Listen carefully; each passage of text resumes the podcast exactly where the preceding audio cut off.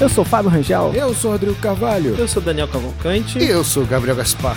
e está começando Enquadrando, podcast vinculado ao canal Acabou de Acabar do nosso padrinho e amigo Gabriel Gaspar e editado pelo multifacetado Marcelo Zaniolo. Onipresente. Melhor versão de todas as versões, Marcelo Vanilla. É a do nosso universo, com certeza. Melhor versão dos multiversos. Porque, sabe por quê? Porque é impossível ter uma versão melhor do que a do Marcelo Exato. em outro universo. Todas as outras versões do Marcelo dos outros universos são medíocres, porque essa Caraca, tem tudo de o especial. Marcelo do nosso universo é o Alfa Marcelo. é o Alfa Marcelo. Pra ser sincero, eu tenho pra mim a teoria que tem é, que o Marcelo, na verdade, talvez não sei se é melhor ou pior, mas tem uma um em um multiverso, o Marcelo, ele é o Batman. É melhor ou pior que o Marcelo atual? Não sei, mas é o Batman, mas a que preço? A que preço, Marcelo? Que não preço? compensa. Se esse Marcelo não é o próprio Batman, ele seria tipo o Alfred do Batman. Trataria ele como filho.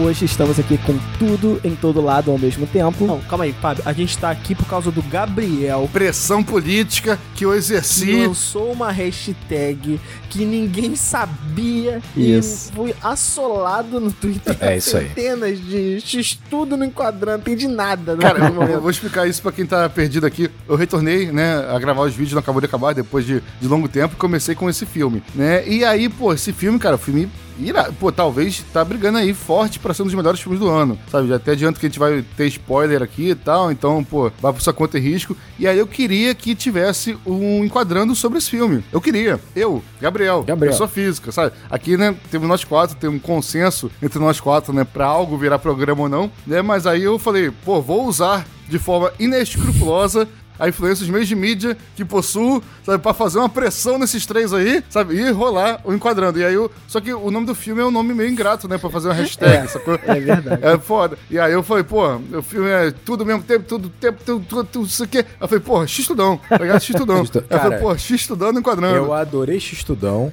e eu também adoro lá no grupo que usam tudo, tudinho, tudão.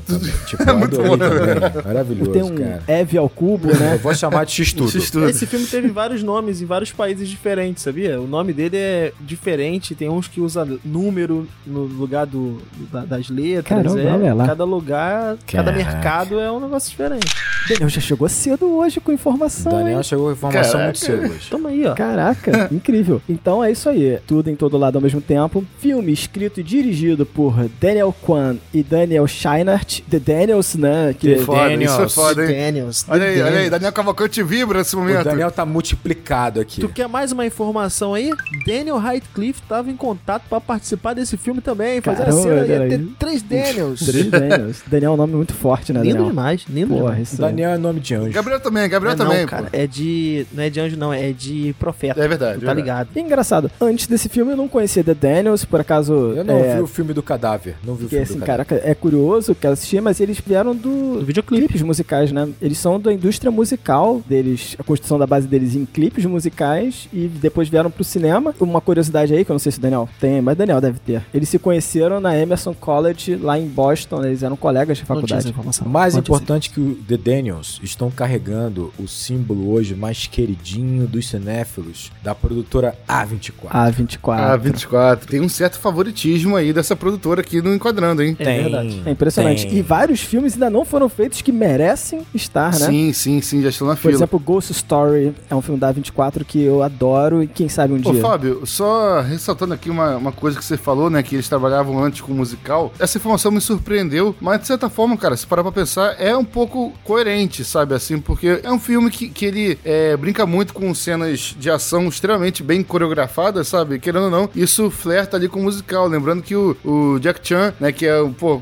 conhecidíssimo, sabe? Porra, por suas cenas de, de, de ação extremamente criativas e tal, fazia parte do balé chinês, sabe? Antes de, de pra Hollywood, sabe? Então, assim, a dança, né, e a ação em Hollywood, sabe? Elas se comunicam muito, flertam muito um com a outra, né? Então, né, essa, esse know-how que eles tiveram fazendo o clipe, com certeza foi útil aí pra esse filme. Claro. Cara, sabe uma coisa que me chama muita atenção? Pra mim, clipe musical, ele é construído muito na edição. No ritmo, né? Ele tem uma edição muito forte. Aí eu tava uma vez me questionando sobre a diferença entre montagem e edição, porque hoje em dia é, no Oscar ficou uma coisa só, né? Mas eh, antes era separado, montagem e edição. Todo Oscar eu tinha que explicar o que, que era a diferença de um pro outro. Outro, sabe? Todo ano, todo ano. É, tinha que explicar, né? É. Mas eu acho que fica um pouco claro quando você percebe que a montagem, ela, ela existe pra construir uma história, Uhum. né? E a edição, ela existe pra você filtrar o que tem que estar ali. Então, edição necessariamente é cortar, montagem é você construir. É. Um é, o- é qu- quase que o oposto da outra. E você vê que esse filme, ele tem muito de edição. É. Tem cenas que você pensa, calma aí, ela corta de uma pra outra e corta de uma pra outra. Você tá construindo histórias paralelas, né? Muitas vezes paralelas, mas elas são editadas entre si, né? Então você vai pulando de uma pra outra. Cara, é um trabalho muito difícil. É. Na primeira vez, eu vi o filme duas vezes, né? A primeira vez que eu vi o filme, eu tentei me abstrair, mas já, já começava a aparecer na minha cabeça aquele, porra, como é que fizeram isso? Mas eu tentei não racionalizar tanto a maneira de como foi feito e, e embarcar na história. E em determinado momento a história me pegou e eu me desliguei. Na segunda vez, eu olhei com esse olhar, né? 100%. Caraca, como é que fizeram isso? Quais são as, as referências? A- como é que é a, a montagem do filme, né? Estruturalmente. E, cara, se eu ver pela terceira vez, eu vou, porra, me deslumbrar com outra coisa. E uma quarta vez vai ser com outra coisa. É, é assustador. É. De longe, o filme que eu saí mais animado. Até agora, acho que nos últimos tempos, assim, é você sair do cinema com uma sensação de você ter visto algo absolutamente diferente e que, porra, agrega, sabe? É, é, é um negócio. É um quebra-cabeça assustador. É. É um quebra-cabeça assustador. Original, né, cara? Pô, Daniel,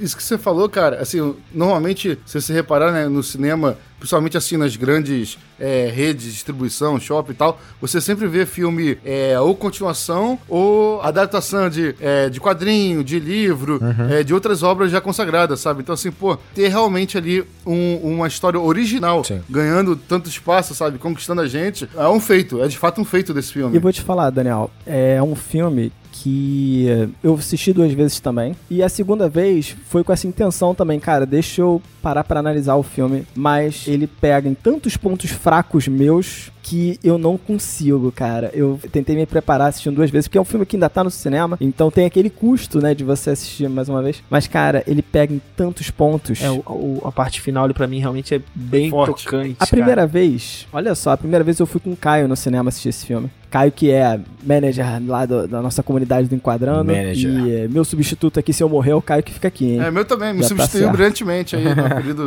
de afastamento. deixou um E- testamento. É, engraçado, porque o Caio ficou me sacaneando, porque eu chorei, sei lá, uns 40 minutos seguidos. E, tipo, isso tava na metade do filme, sabe? Então não é o final que me pega. Não é o final? Tem muita coisa ali no meio. Calma aí, o final também ou o final não te pega? O final eu não ligo tanto, assim. A, a questão do final não é uma questão que eu passo. Uhum. Entendi. Mas a questão do meio é uma questão que eu passo muito. Tem mais uma informação que eu acho que é interessante, porque esse filme ele, ele entrou muito numa hype muito antes dele sair, né? E eu acho que tem muito da presença dos irmãos Russo como produtores desse filme. Ele foi tweetado pelo Neil Gaiman, cara. New fucking game, O. Neil Gaiman fala que é um dos melhores filmes que ele viu nos últimos milhões de anos da vida dele, assim. Tipo, cara, ele gerou um hype gigante. Cara, eu vou eu vou falar isso aqui, eu falei no vídeo do, do Acabou de Acabar, mas vou repetir que nem sempre o pessoal, né, assistiu lá também. Pô, eu tive uma... Matrix foi um filme que me marcou na minha, na minha adolescência, né? Eu vi com 14 anos e tal. E eu acho que o pessoal é, dessa nova geração tem agora seu, seu novo Matrix. Pô, não quero comparar os dois,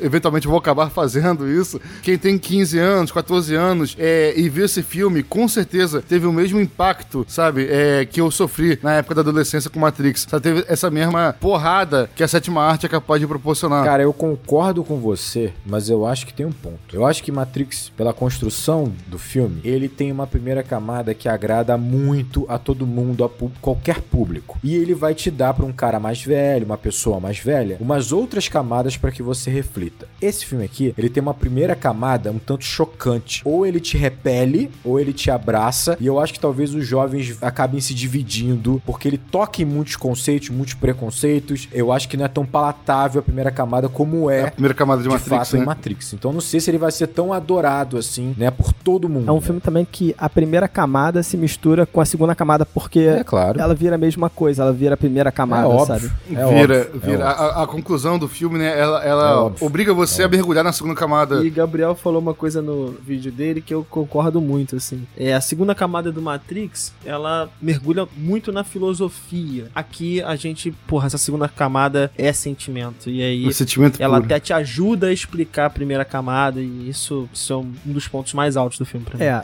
é, quando a gente tá falando a primeira e a segunda camada, vamos colocar o seguinte: essa primeira camada, onde a Evelyn de fato é uma heroína do multiverso, ela cai. Ela não existe de fato no filme e volta a ser uma parte fantasiosa e ilusória da cabeça dela, onde, a- onde na segunda camada, na verdade, é a vida dela. Mas existe sim uma camada filosófica toda por trás, eu acho que a gente vai entrar muito nesse aspecto, que me lembra Matrix até, porque existe uma discussão filosófica aqui. Não, tem muito Matrix nesse filme, pelo amor de Deus. Existe uma discussão filosófica muito legal e eu acho que a gente vai poder passar por ela. Eu assim. acho que agora já é momento de sinopse. A gente tá se perdendo.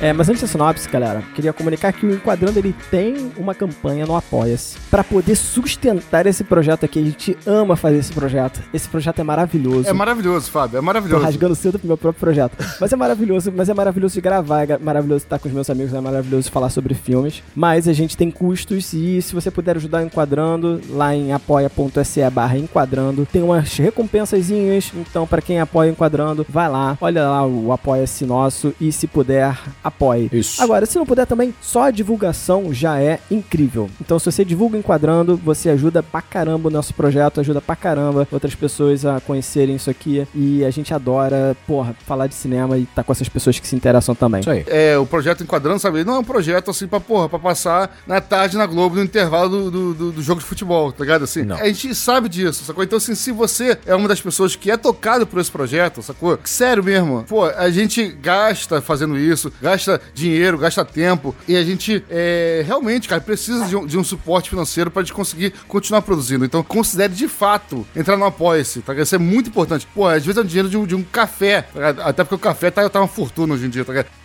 Pô, tá? Pô, assim, mas considere apoiar a gente. Pô, às vezes pra você é um esforço que você nem vai se lembrar, mas pra gente é muito, muito Um importante. pequeno passo para o homem, mas um grande passo para a humanidade. É isso aí, vambora. É isso aí. E é deixa eu agradecer umas pessoas que apoiam o projeto, tá? Então, muito obrigado. Hudson Silva, Luciana Marques, Luane Gonçalves Silva, Rogério Madione, Morgana Carmen Diniz e João Vitor Braga. Obrigado, gente. Olá, você ouvinte do Quadrante. Chegou o momento em que você será transportado para outra dimensão, para um multiverso, para um, um local, sabe, em que você vai apenas ouvir, absorver as ondas sonoras do Enquadrando no seu ouvido, no seu ponto, sabe, no seu fone Bluetooth, né, que você ouve o nosso programa, que lhe conecta com várias realidades, com o mundo, né, onde existe o Fábio, Gabriel, Daniel e Rodrigo te dando informações que você nem sempre quer, mas já- você só sabe que você precisa depois que você ouve. Você vai fazer o seguinte: nesse momento, você vai fechar teu olho. Parente. Se estiver dirigindo, dá um tempo, tá bom? Dito isso, volta, fecha parece. Você vai fechar seu olho, vai ver tudo escuro, tudo escuro, tudo escuro. Você vai trocar, tirar o sapato e trocar de pé um com o outro. Faz e tira a foto disso, pelo amor de Deus. Porra, vai ser irado. Se fizer isso, vai ser irado. E você vai abrir seu olho e vai tirar foto do que você quiser. Pode ser do seu pé com o sapato trocado? Pode. Mas pode ser do que você estiver vendo. Olha, imagina se as pessoas tirarem foto, o que, que elas teriam que fazer pra acessar, É, isso, eu tava pensando exatamente nisso. né? pra acessar o multiverso, seu eu do multiverso, É, né? porra, tá aí, tá aí, tá Qual aí, é tá a aí. aleatoriedade que você tem que fazer? Extrapolou a ideia, exatamente. Vou- Vamos nessa onda do Fábio. É isso, tá ligado? O que de excêntrico você tem que fazer agora, nesse momento que você tá consumindo e quadrando? O que de mais inusitado você teria que fazer agora pra acessar o multiverso? E marca a hashtag enquadrando agora, É né? isso aí. Marca a hashtag enqu- enquadrando agora, pode marcar lá o arroba enquadrando underline e marque, me marque também lá, arroba cinema Gaspar, que todo mundo que marcar a hashtag e me marcar, eu vou retweetar. É isso aí. Sempre faço isso e sempre farei. É muito bom, é muito bom. Marcelo aqui invadindo o episódio para um aviso bem rápido. O pessoal do Enquadrando pediu para avisar vocês que talvez essa gravação possa gerar algum tipo de gatilho, tá? Já adianto que esse episódio tá bem emocionante, de verdade, tá? Tá muito legal. O quarteto acaba falando um pouquinho sobre existencialismo, sobre niilismo e também sobre depressão. Então talvez isso possa acabar entregando um conteúdo um pouquinho mais sensível para vocês ouvintes. Então fica aqui um aviso de cuidado, né? Porque afinal nós queremos o bem de todos vocês. Feito o comunicado, vamos enfim para a sinopse. Sinopse. Evelyn Wang se envolve em uma aventura onde ela deve se conectar às suas existências em outros universos para conseguir salvar o mundo que vive. Tá bom. Bacana. Protocolar essa sinopse, né? Protocolar, mais bacana. Ok. Tabela, né? Tu sabe que a MDB coloca ela como uma idosa? Sério? Eu li essa sinopse, achei estranho. Achei pesado isso. Não pesado do ponto de vista de não há problema nenhum em ser É, mas... uma idosa. Não tem essa Não é questão. trabalhado no filme, né? Exato, isso não é trabalhado no Ô, filme. Daniel, você que informação, quantos anos ela tem? Qual a idade Você dela? tá falando a atriz? Atriz. A atriz nasceu em 62, logo ela tem 60 anos. Fala o nome dela, né? É a Michelle Yeoh. É incrível, Michelle Yeoh. Pra gente começar falando desse filme, é um filme que trabalha multiverso. Então a gente poderia começar falando sobre essa complexidade que o filme tem. Que coincidência, né? Ele vai falar de multiverso no ano de Doutor Estranho. Que timing, né? No multiverso da loucura. O Hollywood adora isso. Os irmãos russos na produção. O Fábio tá pegando aí. Será que introduzir o tema multiverso na Marvel, no final das contas, não foi simplesmente para tornar esse termo mais acessível ao grande público e tornar este filme um sucesso? Talvez. né? Caraca. Tornar esse filme mais acessível. É um grande plano dos irmãos russos, sabe? Pô, o filme comunista, chinês, os irmãos russos, tá tudo interligado. Mas enfim, falando sobre essa complexidade do filme, né?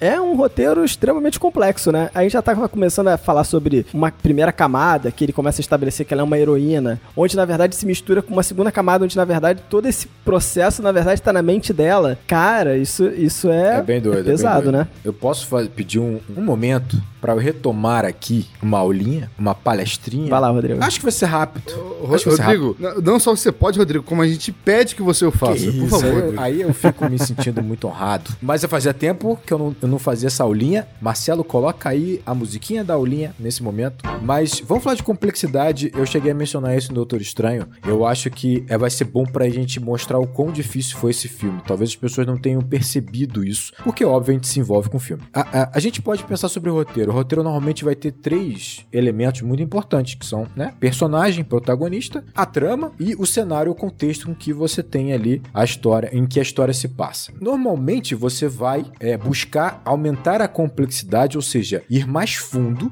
né, mais profundo num desses elementos. Quanto mais você faz isso nos outros elementos, mais difícil fica de você equilibrar tudo isso ao longo do filme, né? Porque você tem um tempo limitado, duas horas, duas horas e vinte. Então, para dar um exemplo aqui para ficar mais claro, se você de fato quer fazer um personagem muito complexo, o que é um personagem muito complexo? É um personagem que ele não é tão fácil de você decifrá-lo de imediato, né? Ele vai ter atitudes que são egoístas, algumas atitudes que são questionáveis, algumas atitudes que são Contraditórias, são né? contraditórias, em algum Contraditórias. momento ele é empático, outro momento ele é um tanto Antipático. Vai, vai, vai usando antagonismo. Antipático, simpático, por aí vai. Exatamente. Para que você consiga desenvolver um personagem com tantas camadas, tantos cinzas, você precisa de muito tempo, várias cenas, várias situações para que você entenda o quão complexo ele é, mas você também vai ter que gastar muitas cenas para você também transformar esse personagem num ser empático para esse público e que consiga lá seu amadurecimento. Então, normalmente, quando você tem um personagem tão complexo, você vai ter, na verdade, um filme que é um estudo de personagem. Se você pensa, por exemplo, numa trama, você pensa numa trama investigativa, um caso, um roubo, né, que é muito complexo, que é uma situação em que você vai ter que apresentar o plano, apresentar talvez todas as dificuldades, apresentar todas as barreiras para que você entenda o quão difícil é aquela solução, para que você realmente comemore ali com os personagens o quão difícil foi superar aquilo. Você vai ter que gastar muito tempo, muitas cenas para você mapear as dificuldades da investigação, os pontos que têm que ser investigados, os pontos que têm que ser descobertos. Isso, isso. Filmes, por exemplo, de tribunal em que você tem que entender o caso. Você precisa entender o caso, a complexidade do caso, entender todos os lados daquele caso. Você vai ter que entender quem tá julgando. O que você tá me dizendo é que quanto mais complexa é a história que o filme conta, é, acaba que os personagens são mais simplificados ou estereotipados. Tem menos tempo de tela pra desenvolver, pra aprofundar neles. Pode ser, porque você, porque quanto mais você pega esses pilares e torna mais complexo, mais difícil é para equilibrar tudo isso. Então, por exemplo, contexto, cenário. Você pode passar seu filme, por exemplo, num contexto de uma guerra muito importante. Você vai ter que gastar um tempo pro filme para você mostrar todas as visões que há naquela batalha. Você vai ter que mostrar todas as consequências que aquela batalha tá, tá gerando naquela região, gerando naqueles personagens. Você vai ter que gastar tempo para isso. Ó, cenário, se você pensa num cenário fantástico novo, você vai ter que gastar tempo apresentando esse cenário novo, gastar tempo estabelecendo as regras desse cenário, as leis desse cenário, né? Posso fazer um link aqui com o enquadrando anterior? Pode, é, claro. O The Batman, ele tem um personagem muito complexo, que é o próprio personagem Robert Pattinson, que é o Batman. Sim. Mas ao mesmo tempo, ele tem toda aquela parte de investigativa que é muito simplificada, que ele resolve as coisas muito rápido, não te dá tempo de resolver, porque se ele ficar focando naquilo, ele não desenvolve o personagem do Robert Pattinson. Isso. Eu- exatamente. É uma, é uma balança em que se você puxa muito para um lado, né, você acaba tendo que simplificar um pouco os outros elementos para que você consiga fazer um filme de duas horas. Isso, não é, não é certo nem errado, é escolha, né? É Escolhas. São escolhas, são escolhas. Eu acho que tem um exemplo perfeito aqui. Você pensa em Origem, do Nolan. Ele tentou trazer tudo complexo. O protagonista é extremamente complexo em que você tem. Ele tá num, com um certo distúrbio, ele tá com um problema pessoal, Uhum. ele é um cara que vive, fica numa linha ali em que você, você fica confuso se ele é um cara que tá numa margem meio criminosa, Tá. você fica naquela dúvida do que, que ele quer. Ele é um cara complexo. A trama, extremamente complexa. É uma inserção dentro da, da inserção e é muito complexo. O contexto e o cenário, extremamente complexo. Então são três elementos extremamente complexos para um filme de uma- duas horas, duas horas e meia. O que que faz o Nola? Ele tem que se render um pouco e ele não só acaba tendo que usar cenas para desenvolver tudo isso ao mesmo tempo, mas ele acaba tendo cenas em que ele basicamente ele vai ter que Explicar. explicar diretamente o que que é a trama, o que que é o contexto, o que que é a história. E- Isso, ele vai ter uma série de personagens que são só é, arquétipos pra explicar alguma coisa pontual, né? Que não né, tem zero profundidade pra servir a todos essa- esses elementos. aí. Exatamente. Ele vai ter que ter artifícios para que ele consiga, com tanta coisa complexa, explicar tudo isso. Eu acho que isso é uma forma de você começar a compreender o seguinte: quão difícil é construir esse filme, o, o X-Tudão, o tudo em todo lado ao mesmo tempo, né? Porque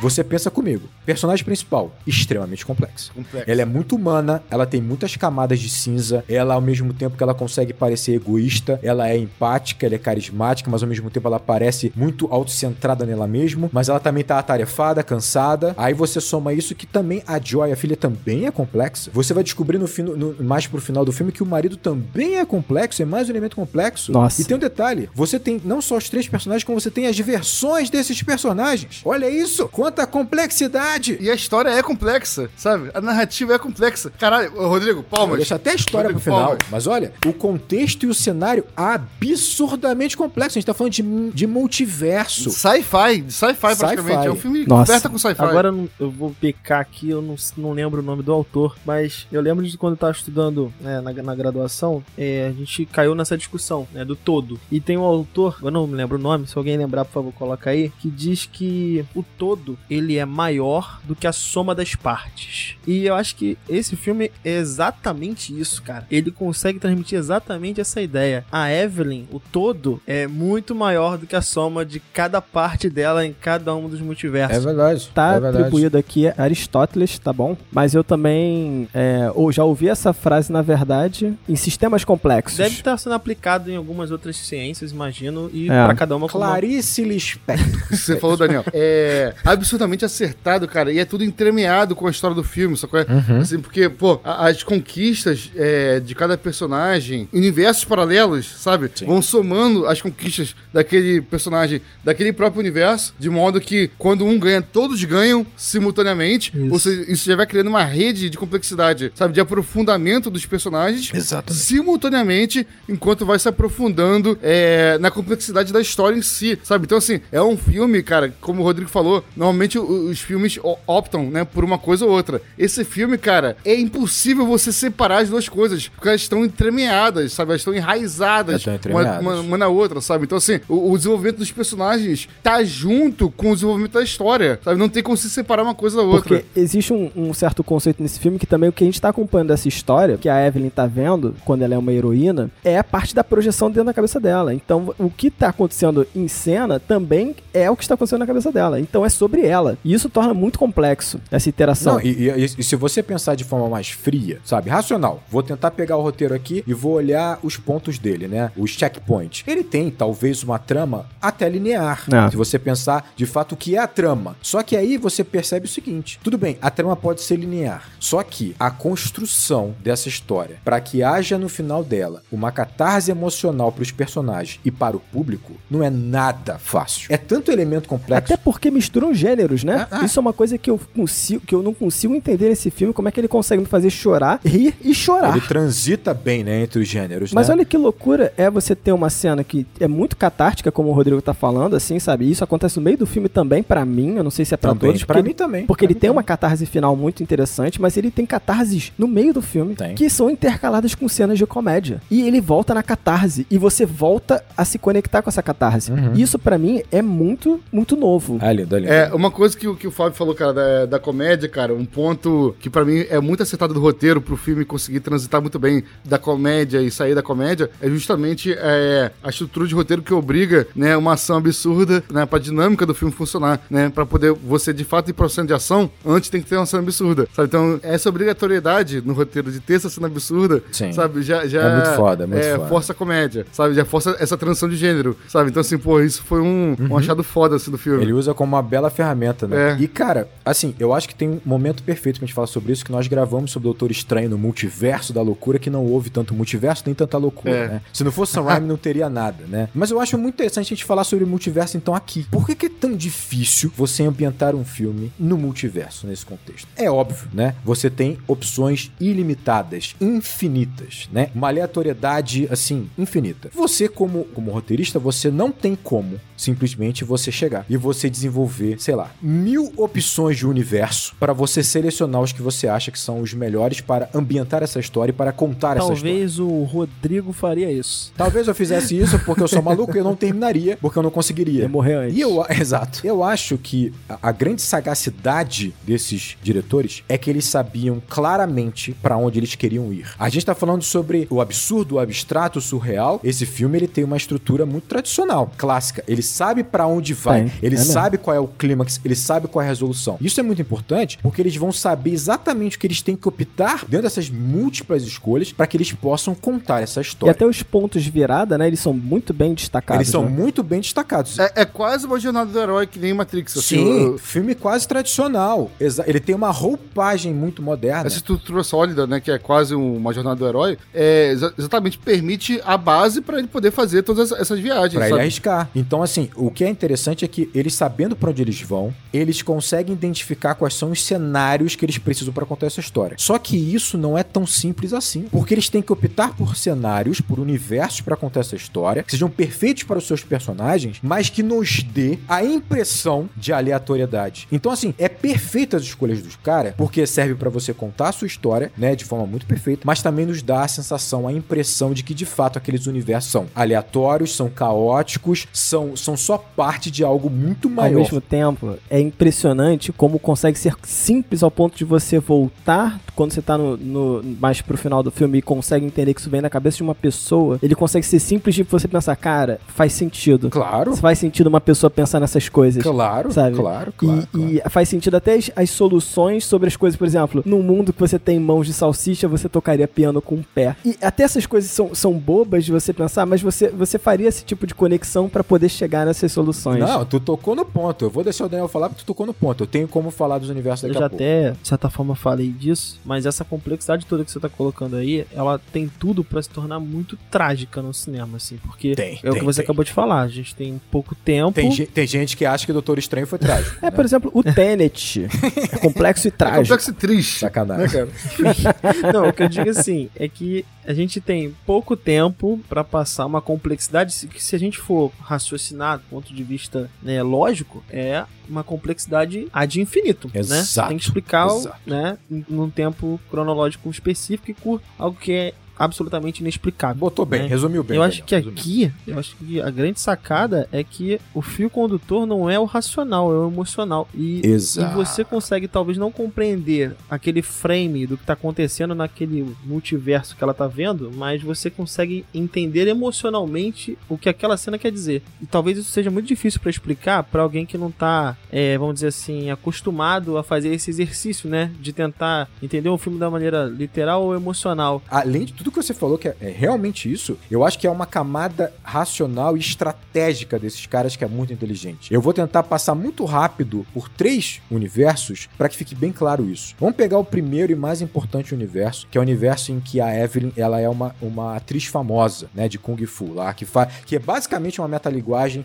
para Michelle Yeoh, né? Pra quem não sabe, essa atriz fez é, Tigre e o Dragão. Apenas. Somente. Apenas. Esse universo dela como atriz é extremamente importante para a trama, para personagem. É onde ela materializa o que ela seria na cabeça dela se ela não tivesse casado com o Waymond, né? Para ela é muito importante. É uma concepção social de sucesso. Exato, né, ela tem nela que todo o fracasso que ela teve na vida dela, na concepção dela, muito foi ocasionado por conta do próprio marido que, o que a limita. Ela carrega esse sonho e ela carrega esse- essa coisa mal resolvida de que se eu não tivesse me casado com ele, eu teria uma vida como essa e que o universo estaria pra falar. Exatamente, teria sim, sabe? Então esse universo é muito importante. Em contraponto a esse universo, a gente tá começando a pegar aqui a aleatoriedade, né? Você tem o universo das pedras. Foda. Universo foda. Foda, foda, foda. Não tem sonho nesse universo, não tem nada materializado em termos de sonho, de vontade, De ação. de vida, porque ali não tem vida. Nada disso. Ali é o vazio. Ou seja, ali é a materialidade do que tá dentro da Joy. É a, a filha dela carrega esse vazio existen- existencial, carrega esse niilismo que tá representado, materializado naquele universo. É a essência dela, a essência de ambos, né? É porque De ambos. eu sei que vai muito com a Joy, mas ele aparece no momento que é que, que é um dos momentos que me pega no filme. Ele aparece nesse, justamente nesse momento em que, é que ela quebra a vidraça, Claro, tudo tá claro, errado e claro. to- e, ela é o foco de tudo e ela percebe que ela tá fazendo alguma coisa muito pesada com a vida dela. Fala tanto da Joy, mas fala tanto desse, Fala de desse tudo. sentimento de eu quero me excluir de tudo agora, sabe? Como se você pudesse fechar os olhos Isolamento, Exato. e, isolamento. é. você- e ninguém tá te vendo, sabe? E olha o que você acabou de falar. Se nós temos o universo da Evelyn como atriz, como uma fuga, é pra lá que ela foge quando ela tá à noite remoendo o fracasso dela, e isso serve, ecoa pra muitos de nós. Você tem o universo da pedra como também uma fuga. Uma fuga. A gente foge pra esse vazio quando a gente não quer lidar com a nossa realidade. Aham. Você tem a materialidade dos universos extremamente opostos e extremamente importantes, né? Olha como é que é habilidoso e estratégico as escolhas desse universo. O Rodrigo tá falando justamente sobre essa, essa é, escolha racional, sabe, Pra conduzir a gente nas emoções e nas possibilidades é, de multiverso, sabe? Uhum. E eu vejo isso é, feito de uma forma extremamente consciente quando a gente percebe que a Evelyn, né, todos os multiversos que ela, a- que ela acessa, é, de certa forma remetem ao seu passado, sabe? Porque ela já tem uma certa idade, assim, enfim, ela não é jovem, tão jovem quanto a filha. Então, assim, é, a maioria das sensações que ela tem ao acessar esses multiversos são arrependimentos sobre o que ela poderia ter sido no passado, sabe? Então, assim, o que ela é, se arrepende no filme são de escolhas pontuais, individuais é, na vida dela, que abrem cada uma delas, né, possibilidades mil Ramificações. que ela não viveu, exatamente, que ela não viveu. Exato. Já a filha, né, como o Fábio falou no início aí do, né, do programa, a filha é aquele ser supremo, vulgo, jovem, que consegue viver simultaneamente em todos os multiversos possíveis. Justamente porque ela é jovem, ela não teve ainda essa vivência, ela não teve ainda essas escolhas, todas essas escolhas. Então todas essas escolhas estão abertas pra ela simultaneamente. É verdade. Sabe? Então A assim, gente vai poder falar um pouquinho da Joy depois. mas é só, é só pra pontuar como, é, como essa escolha é, é, de apresentar o multiverso e de conectar o multiverso com as emoções Sim, e, sim. e- e correlacionar isso ao desenvolvimento dos personagens é estratégico, como o Rodrigo É falou. estratégico. Sim, sim, É perfeito. estratégico, não tá É uma gratuito. decisão racional. E pra mim, eu acho que a decisão mais estratégica de todas é o universo do Deus de Salsicha. Primeiro, esse universo ele mantém um tom, ele estabelece o tom, um tom de, de absurdo, um tom de surreal, um tom de caricato. Ele estabelece um tom de humor que é importante pra estrutura do filme. Faz referência a 2001, Odisseia no Espaço. Faz né? referência, muito foda, muito foda. Claro, tá Muito aí. foda. Mas mais importante do que isso, eu acho que esse universo, primeiro, ele estabelece o seguinte: o quão aleatório é o multiverso, você pode encontrar qualquer coisa. Quando você encontra pessoas que têm dedos de salsicha e que basicamente se relacionam esfregando o dedo na cara do outro, soltando ketchup e mostarda, você tá aberto a qualquer coisa.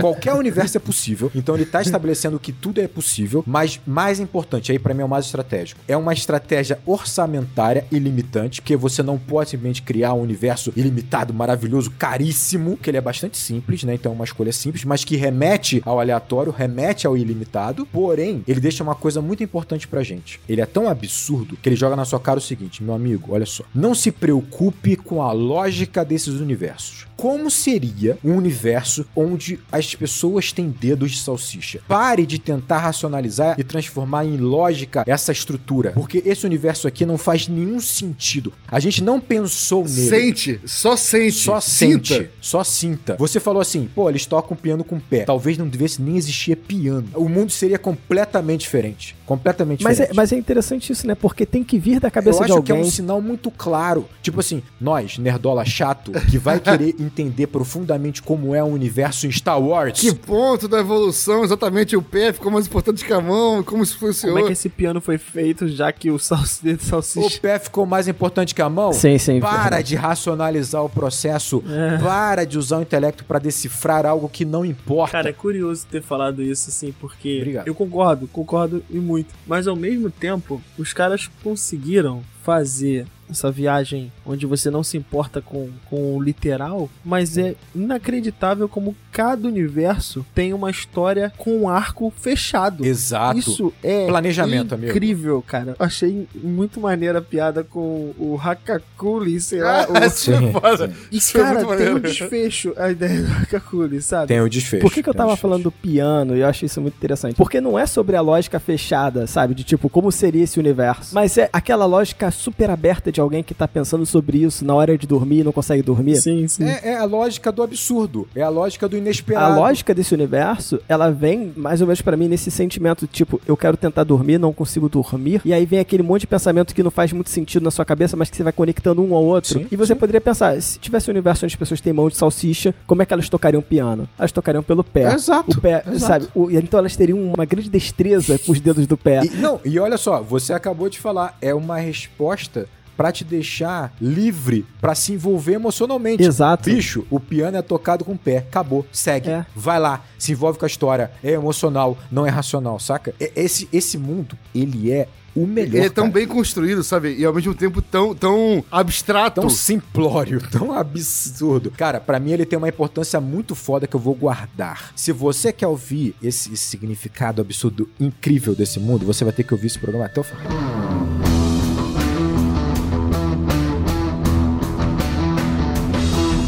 Então vamos aproveitar, hein, já que a gente não vai falar sobre nada muito pesado agora, Rodrigo. Vamos falar sobre então essas referências que o filme tem. A gente brinca um pouco sobre essas referências pra depois vir nos assuntos pesados, É, né? Já que Gabriel citou 2001 aí, obviamente o filme tá cheio de referências. Tem referência a Titanic. Pegaram Titanic? Não lembro, não recordo. Não, não pegaram, né? A cena em que o Wayman tá na, em cima da escada e ela olha de baixo pra cima, como se estivesse lá na, a Rose olhando pro, pro Jack na escadaria do Titanic. Caraca, não peguei não isso Caraca, aí. valeu. Caraca, peguei não, peguei Pô, não, hein? pra mim foi muito claro. Olhar fino do Daniel. Matrix. Matrix, Matrix Tem um transborda. monte, né, cara? Matrix tem um monte. Aquele pulo em câmera lenta, né, do Morpheus em forma de águia é o pulo da, da moça do, do imposto de renda, sei lá quem que é aquela que mulher isso? Você falou da Jamie Lee Curtis nesse lá. filme. Jamie Lee cara. Curtis, exatamente. Irreconhecível ela, né? Tipo, ela tá irreconhecível e estupenda. Ela tá muito engraçada. É. Tipo, dá pra perceber que ela tá entregue no papel. Eu adoro quando ela se transforma na versão dela que luta e, e grampeia o bagulho na testa, saca?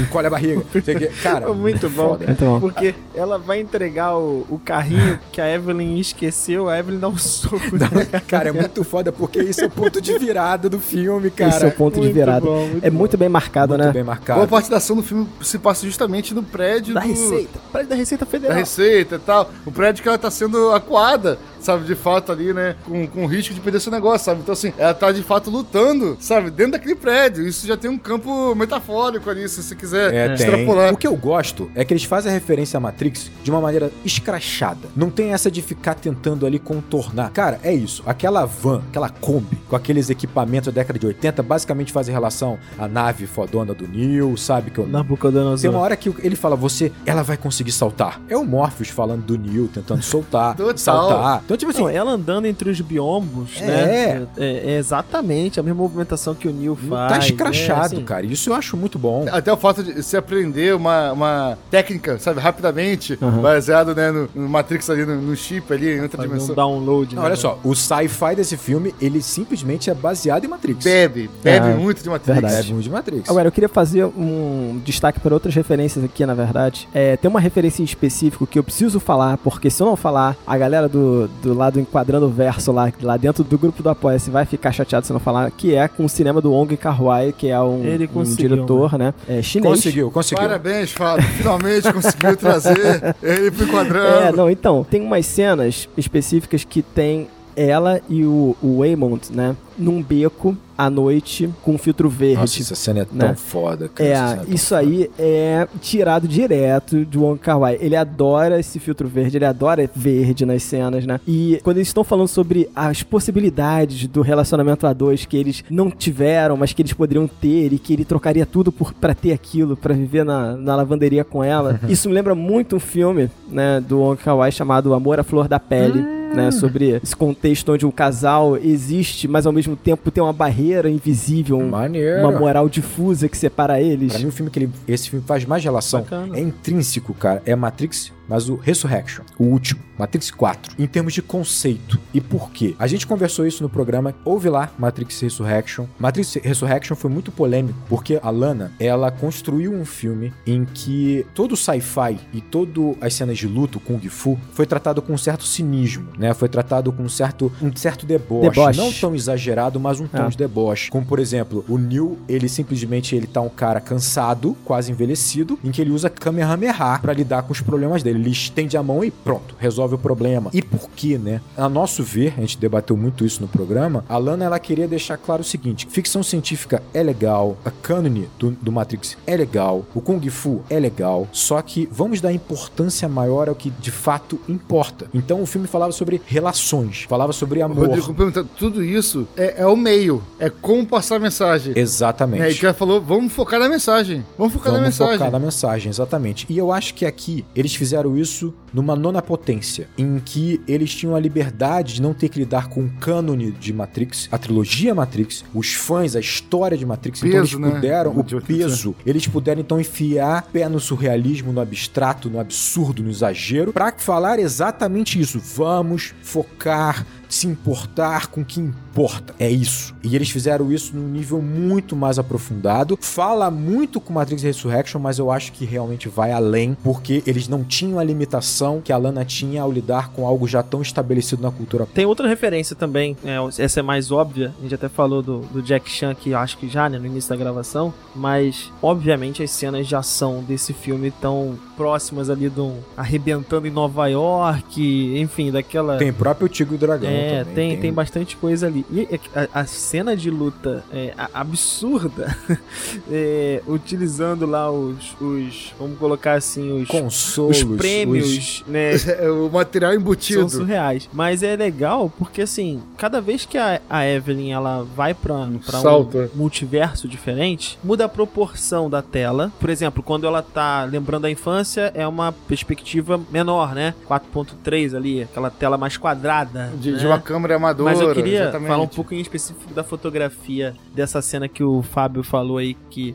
lembra Monger Kawai? isso. Obrigado pela pronúncia. Perfeito, hein, cara. É. Fã não erra. Ele filma os dois personagens, é, eles estão mais em foco e tudo que tá ao redor tá meio difuso, né? É meio um blur, né? Até as luzes geram aquele efeito de, de tracejado, né? Como se a câmera tivesse com o diafragma muito tempo aberto, captando muita, muita informação, né? Muita luz, e aí ficam aqueles traços. E eu me peguei pensando quando, tava, quando eles estão falando, sobretudo, das possibilidades, né? Eu falando, cara, ela, ela tá enxergando cada uma dessas luzes passando como se fossem as possibilidades que eles poderiam ter, sabe? Foi isso que me veio na mente. Sim, faz sentido. Quando ele, de fato, né, fala pra ela, dependente do que eles viveram em separado, ele gostaria de ter vivido uma vida simplória com ela, a câmera fecha bem, enquadra ambos, né, quadros separados, mas esses blurs já não aparecem tanto. Então é como se ela tivesse parado de, de imaginar essas múltiplas possibilidades e aí ela, ela pega a informação que ela precisa, né, do personagem do, do. Descartou aquilo e a câmera focou no que importa, que é na relação, né? Na relação dos dois, É, cara. Esse universo ele passa muito rápido. Acho que é um multiverso que passa talvez é, mais breve ali junto com o, o do Guaxinim, que tem uma outra ideia. Mas ele é, ele é muito importante. Ele é muito importante porque, primeiro, apresenta esse universo como se ela fosse bem sucedida e ela coloca a culpa, obviamente, no marido. Mas logo depois ela desconstrói isso porque o marido também teve uma vida sem ela, né? O marido também é bem sucedido sem ela, né? Eles, eles dois poderiam ter vivido coisas diferentes. Mas é justamente a escolha do marido em ficar que faz com que tudo que mude. você né? trouxe, Daniel, cara, traz pra gente a reflexão, né, do que é,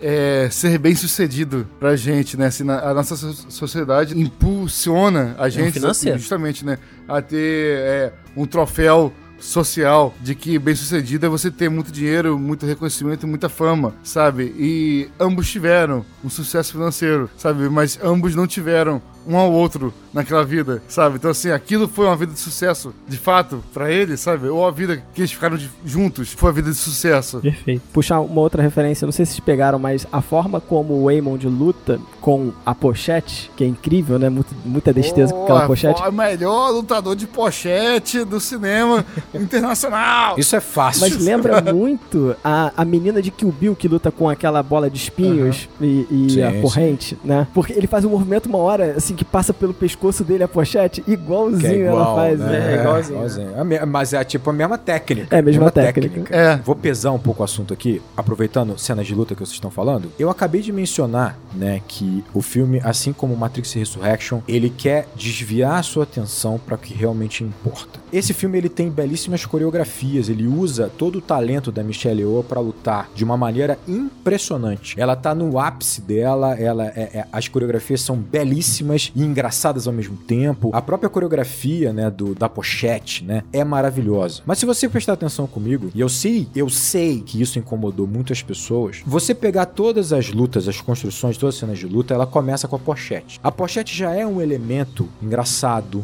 um tanto absurdo, um tanto fora do comum. Inusitado. Ele ainda tá num ar ali um tanto, um tanto debochado. Você fala, cara, o maluco tem seus 40 e tantos anos e ele tá arregaçando os seguranças armados com uma pochete. Mas a gente tem essa coisa do, pô, mas é Kung Fu, mas é tipo Tigo Dragão. E é ótimo, beleza. Só que o filme, ele tá te pegando numa armadilha. A próxima cena de combate vai ser mais absurda. Aí ele usa, por exemplo, a Michelle Yeoh lutando com dedo mindinho. Ela teve um treinamento do dedo mindinho e agora ela luta tudo com dedo mindinho. Incrível. Aí tu fica, cara, realmente. É uma coisa meio que o Bill ali. Que ela aprendeu justamente com o pai meio da, da- do universo dela, Que é né? Bill. Com o pai meio daquele universo. É, fugiria no caixão tranquilamente. É ela, divertido, mas você já começa, caraca, mané, como é que essa parada rola aí? Beleza. Até o limite, que é quando você tem uma cena de combate, que o Daniel já mencionou, com dois seguranças que estão com dois consolos no rabo. É só assim pra falar. Que aquilo fica balançando o tempo inteiro, fica aquele quadriculado na tela, e você vê todos os golpes que são maravilhosos, coreografia incrível, mas aquela, aquele troço balançando na tua cara. É, é um balé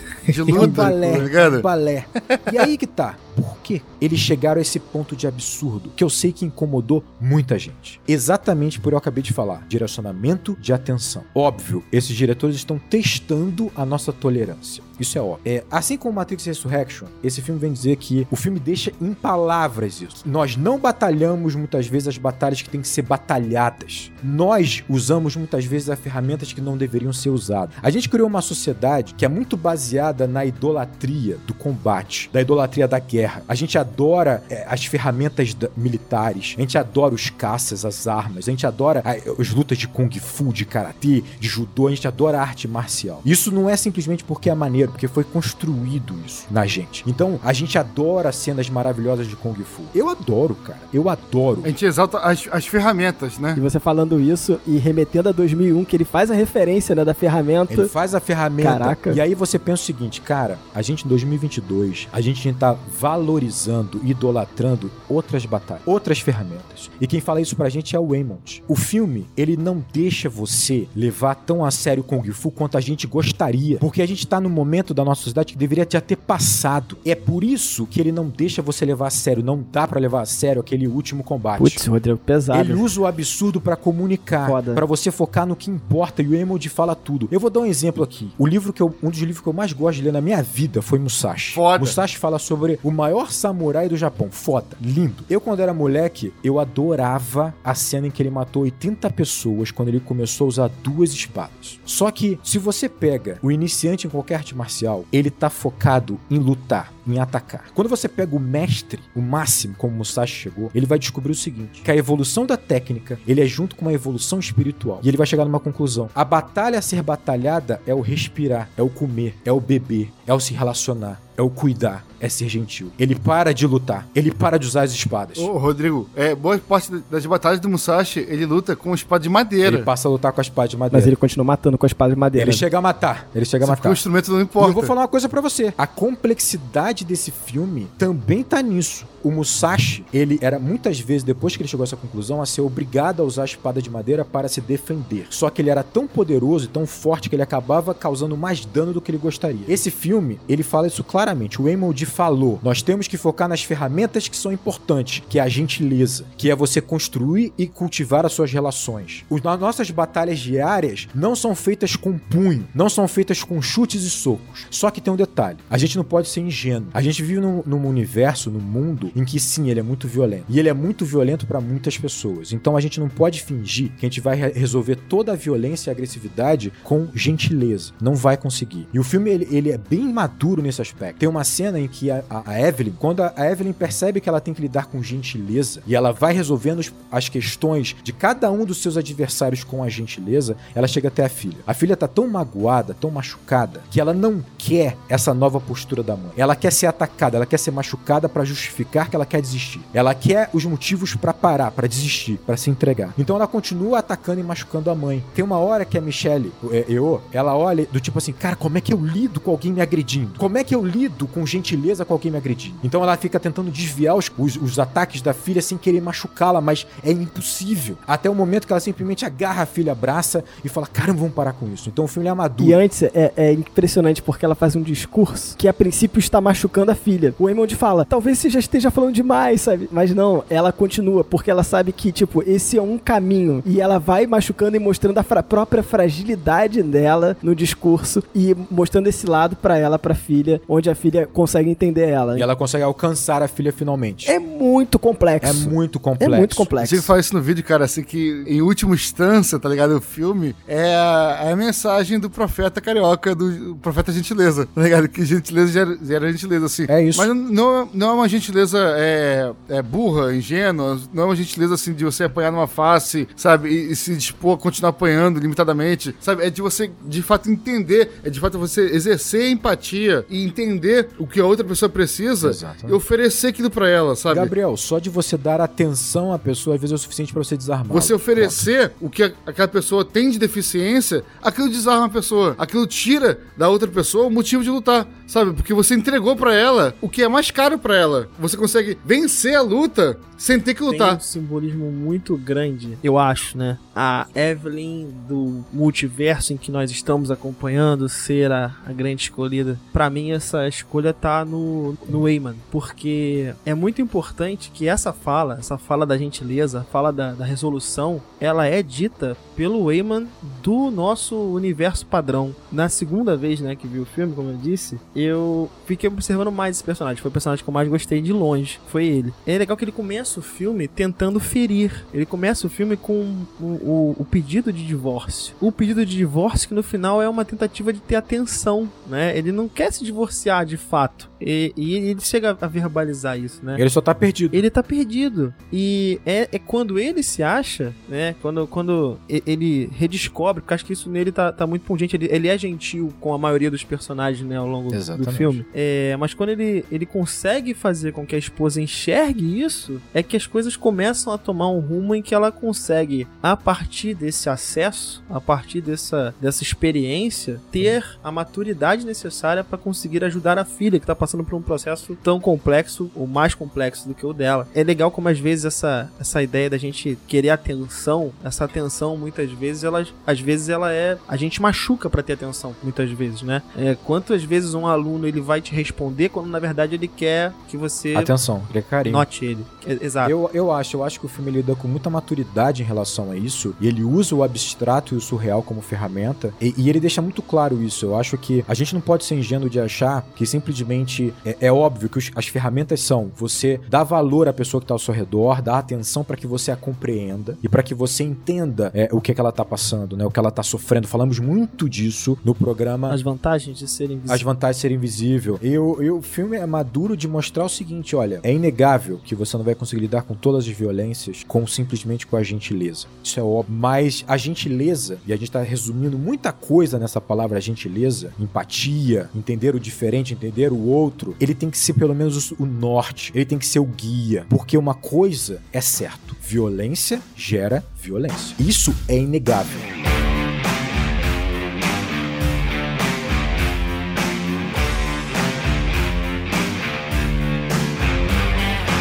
Então, Rodrigo, Diga, é, você tinha comentado sobre a Joy, que tem uma, uma coisa um pouco mais profunda pra falar sobre ela. Eu quero puxar então do seguinte: é, eu tinha uma interpretação sobre o motivo de existir o mundo onde, onde as pessoas têm mãos de salsicha, né? E eu fiquei com essa sensação de que isso é um, um esforço da mãe em tentar se encaixar no mundo onde ela seria mais parecida com a filha. E pela dificuldade de, de se encaixar nesse mundo e de pensar até em como seria sexualidade dela nessa existência, ela cria Esse mundo bizarro. essa distorção pra pensar na sexualidade como mãos que se enfiam dentro das bocas. Faz sentido, gostei. Porque isso é mais simples, sabe? De pensar, é uma trava, sabe? O Fábio tá sugerindo, né, que ela pensar que a mulher parceira da filha ainda assim teria salsicha, uma mão de salsicha pra agradar a filha. Não, não, não é isso, não é isso, não. Você não tá me entendendo. É difícil pra ela se colocar no lugar da filha, entendeu? Porque ela não consegue imaginar como seria isso. Precisa de um nível de abstração tão grande que o- Pra ela. é uma extrapolação da realidade Pra ela. como aquele universo Então ela vai pro surrealismo. faria ela conceber aquilo. Exatamente, então ela vai pra um universo surreal, onde as mãos são de salsicha, a relação sexual é uma relação diferente. Você vê o casal se beijando no- na televisão. É uma relação no máximo de um carinho,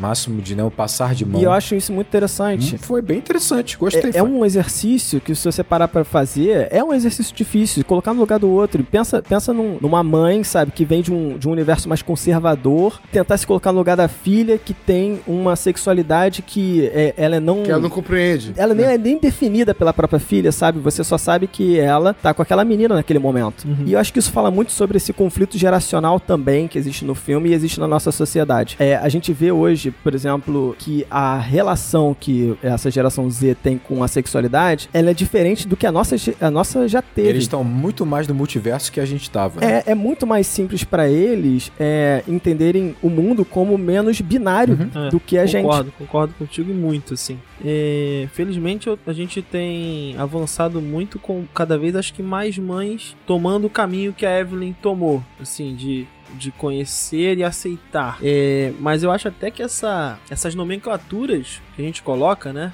são muito mais pra nossa geração do que pra, pra geração Aham. é, dos mais jovens, porque eu percebo isso Uhum. pelo um contato que eu tenho com um grande número né, de jovens, não, não de maneira tão intensa, mas em grande quantidade, é que essas rotulações elas nem sempre funcionam mais. Eles não estão preocupados, gente, com Sim. isso. De fato, não estão. Eu acho interessante, Sabe? porque você vê, a Joy ela não se rotulou também.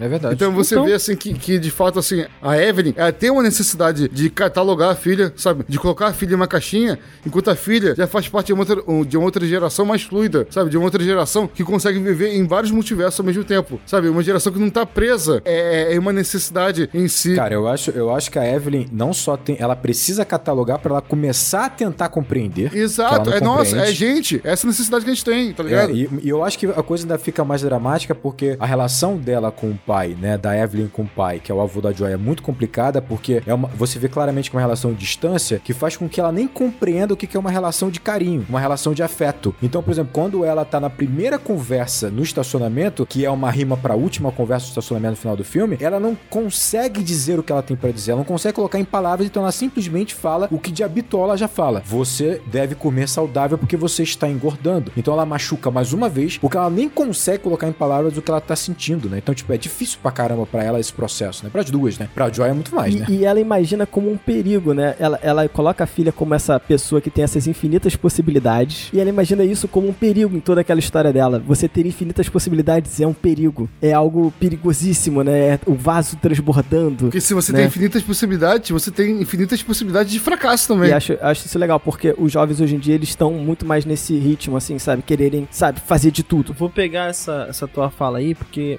eu, pelo menos, também interpretei o, o, o- filme no sentido de que ambas as personagens, né, a Joy e a Evelyn, elas têm acesso, entre aspas, a um, a um conhecimento infinito, a múltiplas possibilidades, né? Só que esses dois personagens, eles enxergam essas múltiplas possibilidades de maneira diferente. É, Enquanto a, a Joy, ela, ela simplesmente não vê mais sentido, mesmo tendo múltiplas possibilidades, para Evelyn, em determinado momento, é é justamente são essas múltiplas possibilidades que são uma, uma libertação, assim, são uma... Uma libertação. Eu fiz muito um paralelo, cara, com a ideia de você você ter muitas escolhas, peso das escolhas, possibilidade de escolhas, que é basicamente o que a gente coloca hoje na, na perspectiva desses jovens. Uma pessoa jovem como a Joy, ela tem o peso de todas as escolhas na sua juventude e ela não tem os artifícios, a experiência, a maneira de lidar com isso. Enquanto a, a Evelyn Nunca se viu com possibilidade. nunca se viu dentro. É, exatamente, ela nunca se enxergou tendo essas possibilidades. E mais madura, ao se enxergar tendo essas possibilidades, ela consegue guiar, né? Orientar, de certa forma, tá presente para que a filha consiga também enxergar a certa beleza dessas possibilidades, né? Eu, eu acho que o filme fala muito sobre depressão também, né? Mas eu não, eu não quis usar essa palavra até agora. Da Joy, muito. Pra né? própria Evelyn também. Evelyn E também, Eu vou, Evelyn vou também. chegar nesse ponto Eu não também. quis usar pra não é, rotular também um problema, nem nada parecido. Até o próprio questão que as pessoas falam na internet TDAH Sim, e é. também não é rotulado no filme. Então eu acho que não vale a pena chegar e, e dar É. um diagnóstico, sabe, sobre ela. Isso, é. Sim, sim. Até porque a gente tá aqui, né? A gente não tem essa, essa atribuição, essa capacidade de fazer esse diagnóstico. Mas como o símbolo pra esse tudo que elas apresentam é diferente. Enquanto pra uma é um buraco negro com um vazio, pra outra é um olho Uhum. onde é justamente o oposto, né? O preto tá no meio e o branco tá em volta, enquanto pra outra, né? De maneiras diferentes de enxergar, ainda tem o simbolismo de um terceiro olho, né? Um simbolismo, né? Espiritual. é, metafísico, espiritual. Doutor Estranho, olha o Doutor Eu, eu Estranho vejo essa questão do yin yang, né? Em que você tem o, o, donut, né? A rosquinha ali. Ele é de fato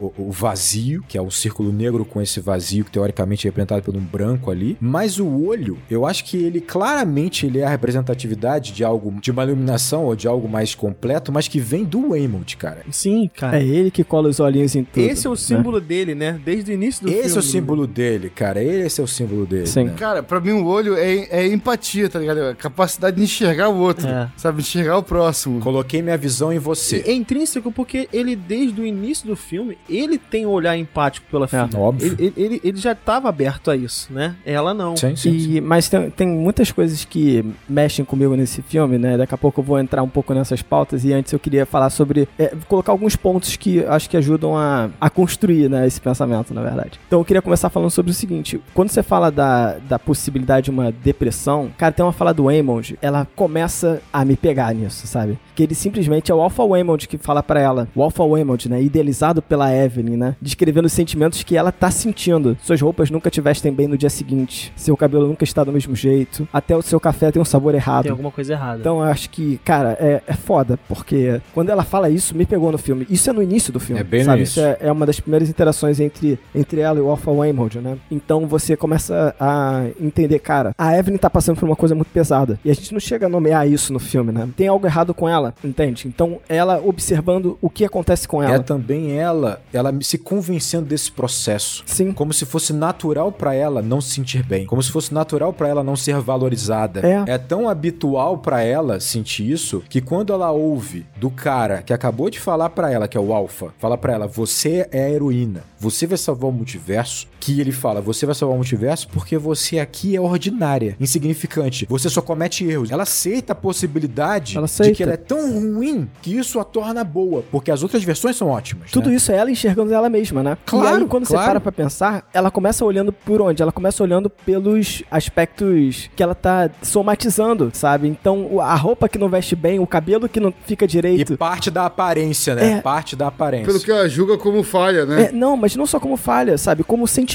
É, cara, é- esse- essa linha de diálogo é muito mais do que, essa, do que ela quer dizer, sabe? Essa linha de diálogo falando as roupas que não vestem bem, o café tem um gosto errado, sabe? E aí isso conecta muito comigo com depressão. Ela tá dissociada com a vida dela, A- né? Aí eu queria conectar de onde que vem isso pra mim no filme, né? De onde que vem a questão dela. E pra mim a questão dela é uma questão que na verdade a gente já debate na filosofia há muito tempo, né? Que é a questão existencial, angústia existencial, né? E, e quando a gente pensa em angústia existencial, a gente pensa em nessa sensação de pavor, uma, uma desorientação, né? Uma ansiedade, né? Uma falta de, de, de motivo de viver. Porque o mundo não faz sentido. Não faz. É um, um mundo absurdo, Uhum. né? E aí, quando eu percebi isso no filme, e isso é bem no, bem no início, né? Cara, o, o filme fala sobre existencialismo, né? A Evelyn, ela não consegue mais ver sentido na realidade dela e ela começa a fantasiar sobre outra realidade. E ela faz isso de forma criativa, tal como os, os filósofos existencialistas falavam que a gente tinha que seguir. A gente tem que dar o sentido pro nosso próprio mundo. Exato. A gente é responsável por esse sentido. Isso é mais bizarro. Falar sobre o sentido da realidade, ou o sentido da existência, Sentido né? da vida, né? É, o sentido da vida, isso é, é muito difícil. E quando a gente fica preso nessa angústia existencial, tem um exercício de criatividade pra você dar sentido à sua vida, né? Pra as coisas parecerem ter sentido. Pra você encaixar suas peças e fazer algum sentido de fato. E aí tem essa conversa final entre mãe e filha, que elas discutem o não sentido da realidade. E isso me pega demais, sabe? Então, existe uma certa liberdade quando a gente pensa em existencialismo, isso é muito bom. A existência, ela precede a essência. Você não é o que te rotulam, você é o que você é. E se você quiser ser outra coisa, você pode ser outra coisa. Você não, não tá preso a uma essência. Cara, mas isso aumenta tanto a responsabilidade e o peso, cara. Aumenta mais a libertador também, Rodrigo. Mas, mas é isso que é a beleza, né? Porque você dá um sentido pra sua própria vida. É. E eu acho que tem muito disso na conversa final entre a mãe e filha sobre essa, essa questão existencialista, né? A mãe fala pra filha, né? É, não importa, é, não importa todo, todo esse sentido que a gente quiser dar. Eu só vou me agarrar a esses momentos. Eu, eu acho que é isso. Eu acho que a gente tá falando sobre um conflito geracional, né? E não necessariamente por você ser mais velho, você é mais maduro. Mas esse processo de você entender a, a sua importância, o que você é, cobra não necessariamente idade, mas maturidade. Só que a maturidade realmente vem das experiências que você tem. Então é complicado essa responsabilidade que tem que parte desse exis- existencialismo, porque se você não souber lidar com isso, você vai cair no niilismo. Nada importa. Que é a rosquinha, né, no filme, representada pela rosquinha. Que é a rosquinha, que é o trajeto da Joy, né? E que por algum momento a Evelyn, ela, ela flerta, né? E não é excludente, Rodrigo, porque de fato, é, nada importa. Nada importa. Na- nada, nada tem uma importância Pois é. prévia, nada tem uma importância essencial na sua essência. A importância que as coisas têm Sim, é aquilo sim, que a gente claro. dá a ela. É, se algo não importa, ok. Se você quiser que algo importe, importe-se com aquilo. É, essa ideia existencialista, é, eu tô voltando no Eamon muitas vezes, mas é porque quando o Fábio acabou de falar isso, é, eu me lembrei de uma fala do- desse personagem, é quando a funcionária do Estado americano lá tá querendo rotular a Evelyn de alguma forma, ele fala, ah, ela canta, ela, ela tem muitos hobbies, ou seja, ele de fato ele não rotula ela, né, É, e é por isso que eu acho que esse personagem tem essa visão tão fora da caixa e, e iluminada de certa forma, né. E ele acusa também ela de. Ela, às vezes ela confunde o hobby com a profissão com que ela é. com a Desculpa ela. profissão. É, ela não é uma coisa só. Isso, eu acho que a gente falou do o Alpha Waymond, né, que é a idealização do que ele deveria ser, mas esse Alpha Waymond, ele rotula. É. Esse Alpha Waymond, ele coloca ela num pedestal, ela Ele é absolutamente uni- unilateral. é, né? en- então, assim, daí a importância do Waymond do universo em que ela está. Ela é importante pra ele. E muito fundamental pra esse filme que é através do convívio com ele que ela consiga encontrar uma resposta. essencialismo é uma forma de chegar ao mundo, sabe, da filosofia que ela pode parecer à primeira vista é, pessimista, tristonha e tal, mas se você der uma oportunidade pra ela, você enxerga algo mais simples e de repente até mais é, empoderador que qualquer outra filosofia. Outras filosofias falavam o seguinte: existe um motivo cósmico pra você existir, pra você estar no mundo. Você tá aqui pra algo, pra pagar os pecados de outra vida, pra ajudar o próximo, pra fazer não sei o que, tal, tal, tal. O existencialismo não. O existencialismo fala o seguinte: não. Ó, você existe. Só isso. Você existe. Por você existir, você vai definir o motivo da sua existência. Ou seja, você não tem um motivo prévio pra isso. Tem várias teorias, eu tô, tô acelerando bem, sabe? mas se você quiser, você pode dar pra você o significado que você quiser pra sua existência. Sabe? Isso é muito empoderador. A liberdade, mas da Dá, responsabilidade. dá um peso do É, cacete. resumindo, em uma frase, você existe e a partir daí você define o que você quiser easier.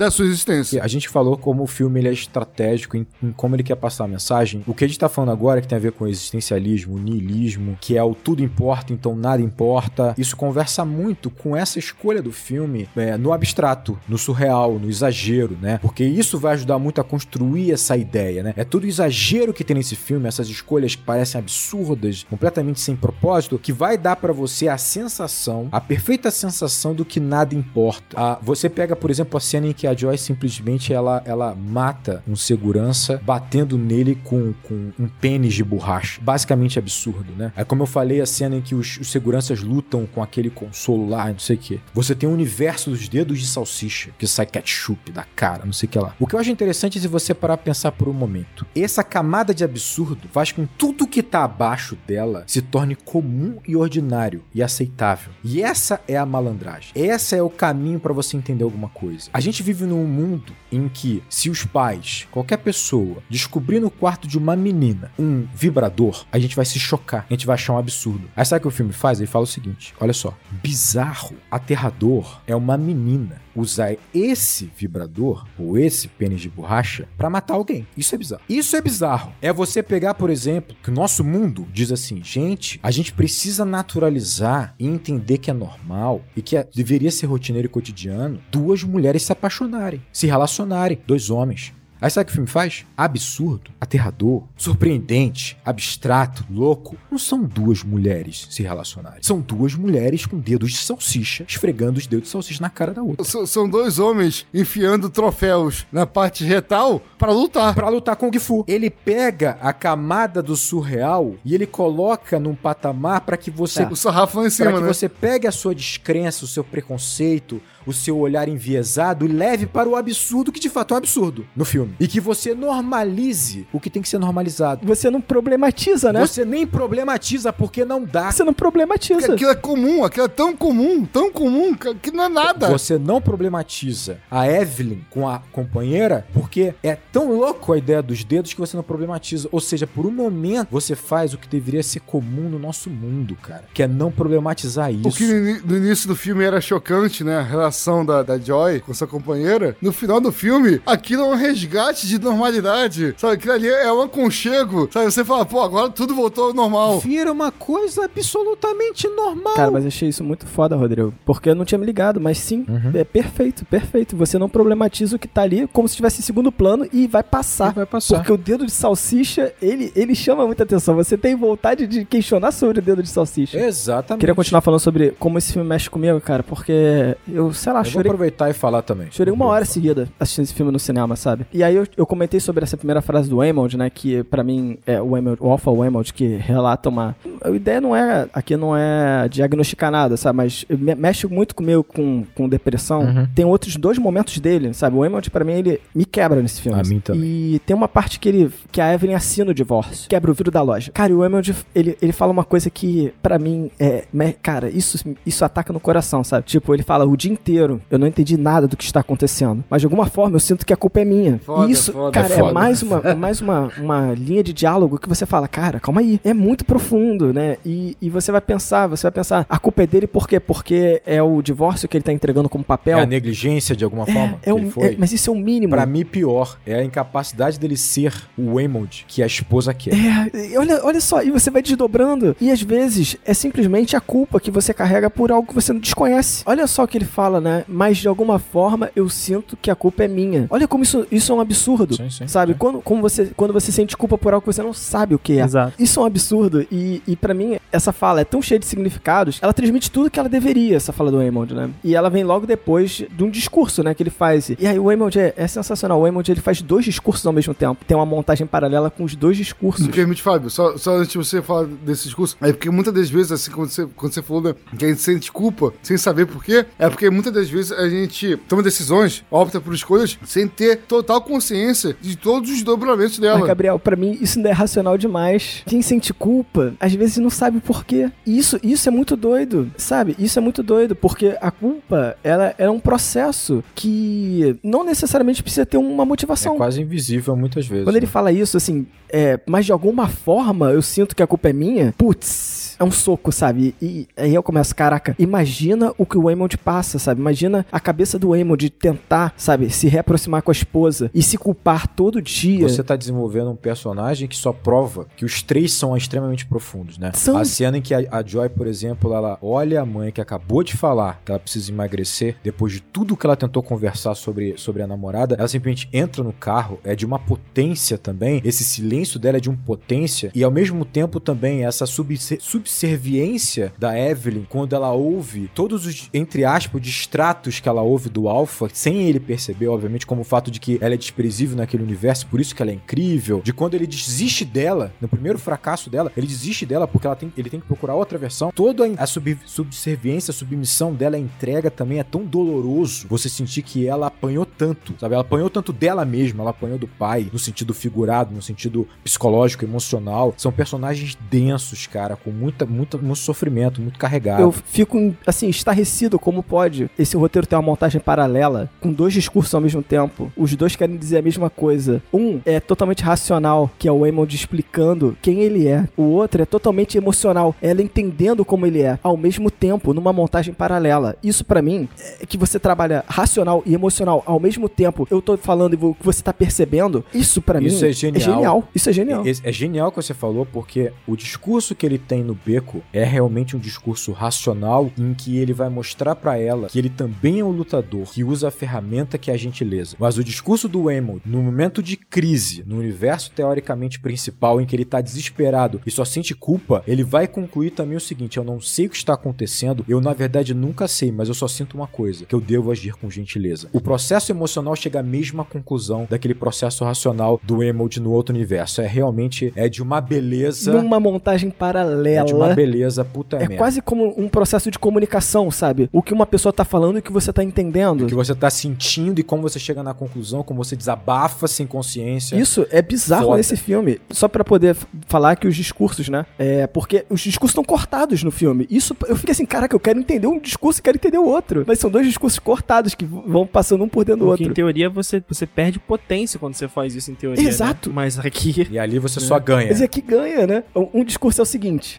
estive nessa terra a mesma quantidade de dias que você. Quando eu escolho ver o lado bom das coisas, e não estou sendo ingênuo, é estratégico e necessário. É como eu aprendi a sobreviver. Eu sei que você se vê como uma lutadora. Eu me vejo como um também. É assim que eu luto. Esse é o discurso racional. Esse é o discurso Olha, racional. olha o que ela entende, que é o emote emocional dentro do mundo dela. Não podemos parar de lutar. Sei que estamos lutando porque todos estamos assustados e confusos. Eu também estou confuso. O dia inteiro eu não sei o que está acontecendo, mas de alguma forma eu sinto que é culpa minha. Eu não sei. Eu só sei que temos que ser gentis. Por favor, seja gentil, especialmente quando não sabemos o que está acontecendo. Nossa, essa, essa também me pegou agora. Cara, é, é foda. Esse filme é foda. Esse filme é É foda. foda. Eu vou falar uma coisa. A conversa da Evelyn com a Joy no final é linda. Mais uma vez, o abraço como lugar. Lembra a gente falando do abraço como lugar? Mas esse, Sim. esse diálogo, essa Porra, montagem é. dos dois Emerald, É cara, foda, é foda, é foda, é foda, é é porque foda. desenvolver as duas, né? A Evelyn e a Joy, teoricamente, não posso falar que é fácil num filme como esse, não é fácil. Não é fácil. Mas o Waymond, ele tem menos momentos expositivos, talvez. E você. cara, ele é a surpresa, ele é o punch. do- muito do desenvolvimento do personagem tá justamente nessa esse discurso que o Fábio acabou de, de colocar pra gente. Porque é ali que você tem tudo dele desmoronando ao mesmo tempo. É ali que você entende o personagem como um completo, como catarse. E aí é o ponto alto. Sabe aquele cara, aquela pessoa que você menospreza e que ela tinha tanto pra te ensinar? Sabe? É, É. o Emerald, ele tá ali, cara, e ele conseguiu passar. Isso é de uma beleza. E assim, o Fábio se emocionou aqui diversas vezes, e esse filme também, ele foi um soco pra mim também, porque a, a Evelyn, ela odeia a versão dela naquele mundo. Né? Durante muito tempo, eu falei um pouco disso em Soul. Durante muito tempo eu odiei a minha versão. É, como eu sou é, espírita, né? A gente fala sobre reencarnação. É isso. Eu odiava a minha encarnação. É, de tudo que eu significava, da minha aparência, de tudo isso. E eu consegui, de alguma forma, me distorcer de tal maneira que eu virei uma pessoa que não era quem eu era, né? O Fábio chegou a pegar um período meu assim que eu era muito mais agressivo, eu era muito mais cínico, eu era muito mais angustiado, deprimido, porque eu não eu era completamente desgostoso do que eu era. Eu não conseguia sentir felicidade por nenhum tipo de alegria de outra pessoa. Eu não conseguia, porque eu não conseguia ver isso em mim, então eu não conseguia sentir isso pelo outro, assim. Eu tive que fazer um processo de desconstrução, e eu lembro que eu culpava tantos outros do, desse meu processo de estar tão mal, que eu chegava a culpar o próprio mundo espiritual. Eu dizia que havia uma barreira em relação a mim, uma barreira, uma maldição. Eu tive que fazer um processo de desconstrução para eu entender, sabe, quem eu era, sabe? E eu me prometi que tem muito a ver com o Emoji mesmo. Eu me prometi de que tudo que eu achava que era fraqueza, como gentileza, como carência, como carinho, como amizade, como mostrar fragilidades, era o que eu iria buscar na minha vida. Eu ia resgatar e buscar na minha vida. E hoje, eu falei um pouco disso em Soul, é, eu tenho, sabe, aquela, aquela certeza de que a minha história não pode ser mudada em uma vírgula. Porque é essa versão minha que me faz estar aqui, que me faz estar com vocês, que me faz estar com a Laura, que me faz estar com o Buda, que me faz estar com a minha família, que me faz ser quem eu sou. Foi essa minha versão que me fez aprender tudo que eu aprendi, que me fez passar por tudo que eu aprendi, por tudo que eu passei. Esse filme, com seus dedos de salsicha, com seus pênis de borracha, ele chegou muito longe. Ele chegou muito longe. Ele vai muito longe, cara. É impressionante. Cara,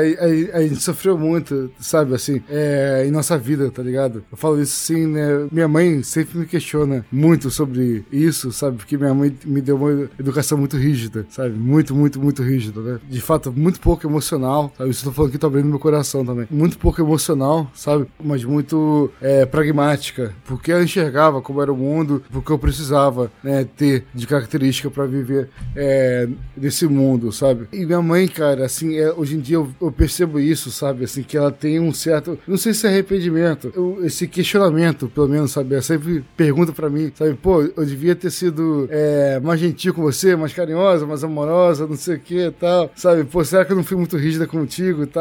E eu, eu, sempre falo pra ela, falei, pô, mãe, eu sou muito satisfeito com quem eu sou, sabe? Não só com o que eu conquistei, sabe? Mas assim, com, com quem de fato se formou daquela, daquela construção que ela fez. Então, assim, é, eu sei que tudo que ela fez foi por amor, sabe? Eu sei que tudo que ela fez Proteção. seria muito mais difícil para ela, sabe? Assim, se, pô, é, ela vi, deixasse cair um negócio no chão, sabe? Um prato de comida no chão. Seria muito mais fácil para ela, mais rápido para ela recolher aquilo, sabe? Do que dar um discurso gigante do que deveria catar aquela comida no chão, digamos assim, sabe? Aquilo era mais trabalhoso para ela. Mas esse trabalho extra que ela fazia era pensando em mim, sabe? Era pensando em mim. E hoje em dia, às vezes ela é, se culpa, sabe? Ela se, ela se julga, sabe? De ter sido muito pesada em minha educação, sabe? E ao mesmo tempo, eu sou uma pessoa muito satisfeita comigo. Pessoal, né? Daniel, Fábio, o Rodrigo sabe disso. É. Só que talvez seja a pessoa mais satisfeita, né? Que, que existe. É, é, é, eu sou muito feliz comigo mesmo. Eu sou o que eu sou hoje em dia, sabe? Eu penso o que eu penso, graças ao esforço dela, ao sacrifício que ela fez, sabe? Ao longo da vida toda. Eu sempre falo isso pra ela, sabe? Assim, pô, não, não, não tenho que se culpar de nada, sabe? Assim, tudo que você fez foi na intenção, sabe? De, de me fazer, de me preparar pra esse mundo. Com as ferramentas que ela tinha. As né? ferramentas que ela tinha, com a visão de mundo que ela tinha, sabe? Na época. Você só pode agir com o que você tem de visão de mundo. Exatamente. Sabe? Então, assim, minha mãe nunca pode se culpar por ter é, imposto a mim uma experiência que era além da visão de mundo que ela tinha. Eu só tenho que agradecer a ela. É, eu. Pra eu me expor também um pouquinho. Teve uma fase da minha vida que nada deu certo, cara. Assim, tava tudo dando certo, né? Mas na, a minha visão era que nada tava dando certo. Eu tinha acabado de casar, o apartamento não tinha saído ainda, tava morando com a minha irmã. Discutia com a minha esposa diariamente. Imagina a situação em que a gente tava. A gente tava lá, Daniel. A gente tava lá. A gente tava lá, a gente tava lá. E é justamente isso que eu vou falar, também no final das contas. Ao mesmo tempo que tava tudo isso acontecendo, a vida me colocou um monte de gente ao redor. Eu morei com a minha irmã há muito tempo. Um, um, ano, basicamente, eu morei com a minha irmã. Cara, como esse ano foi importante pra mim. O Rodrigo falou, basicamente, desses Waymons que aparecem assim, na nossa vida, né? Cara, eu tenho alguns há muito tempo. O Enquadrando é muito parte dessa, dessa maneira da gente aprender. Isso aqui é muito aprendizado para mim, cara. Porra, pra o Flávio, né? irmão do Fábio, numa conversa recente, ele falou que eu não me abria muito. Eu não tenho esse, muito esse comportamento, né? De, de mostrar um pouco das minhas fraquezas, assim, nada parecido. Um comportamento um pouco como o da, da nossa Evelyn aqui, né, no início do filme, né? Ela somatiza muita coisa, ela absorve muita coisa e ela tem que colocar para fora de algum jeito. Eu fui aprendendo, assim, é óbvio que eu não tô nem, nem perto desse nível de, de iluminação final aí. Mas essas pílulas semanais, essas pílulas, esse intensivão de um ano com a minha irmã, é, a minha relação com a minha esposa, tudo isso faz com que a gente amadureça, né? E é isso. Vamos valorizar com gentileza os Emmons aí que estão à nossa volta. Vamos ficar atentos não só aos Emmons, mas às Joys, às Evelyns. Todos precisam de atenção.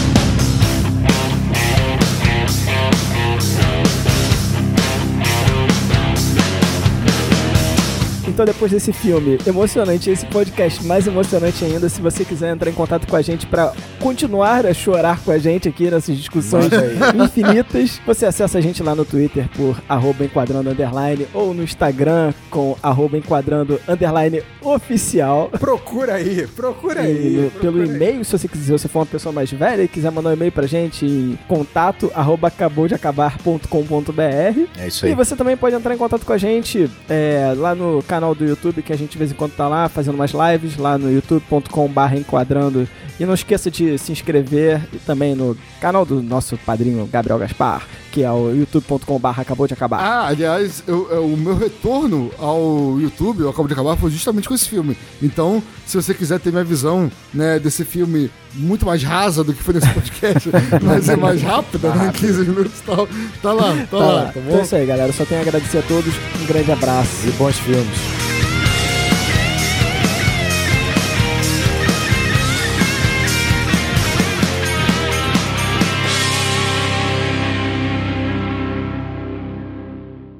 Tu quer, quer mais rapidinho, Gabriel, só um, um apanhado sobre existencialismo? Tá, Você quer falar? Muito rápido, muito rápido. Mas muito rápido. Muito rápido. É, vou, vou, minuto. vou fazer Depois uma. uma Um minuto é foda. um minuto não, mas de repente uns Tá gastando dois, tempo. três. Vambora, bora, bora. É. Eu vou fazer uma, uma expansão defendendo a tese do essencialismo, porque eu sou fãzaço, tá ligado? Essa- E a gente adora, porra, falar de cinema e tá com, tá com essas pessoas que se interessam também. É, pô, o, Então. o Fábio. Caraca, calma aí, calma aí. É cachorro latindo, criança chorando, tá tudo. Tá no erro, já tá no erro. É, é, Completa, completa. Pera aí, que a E Michelle... é, Daniel, meia-noite, Daniel. Aniversário do Daniel. Meus parabéns. Parabéns pra você. É, mas você me cortou, agora todo mundo tá cortando. Aê, cortou com razão, Michele. Não, obrigado. porra. Eita, Porra. De falar. Um ano É, eu mais tava perto do muito, Para de né? falar, Danny pô, Boy. cara. Eu não Onde paro o de Daniel não falar, para você ouviu, Caraca, né? o Isso, né? Daniel foi o que menos falou, coitado. Eu fui o que menos falei até agora. Pô, um ano mais perto Tá aí bom, do ser idoso, Daniel. Tá bom, Foi tá a bom. primeira da parabéns. Foi a primeira da parabéns, amor. Tá bom, foi. Foi a Ei, primeira, foi a primeira. Parabéns, cara. medo- Foi mesmo, tá, O a gente medo tá era esse, de ser, o a primeira. Foi a primeira, tá bom? Parabéns, cara. Meus amigos aqui estavam também esperando da meia-noite. Tá bom? dar. Pô, deve ter tido algum momento aqui que um de nós dois falou, pô, parabéns, Daniel, bom ponto. Aí Foi, deu parabéns. exato, exato. Eu dei parabéns pra ele, acabei de dar parabéns pra ele, porra. Ah.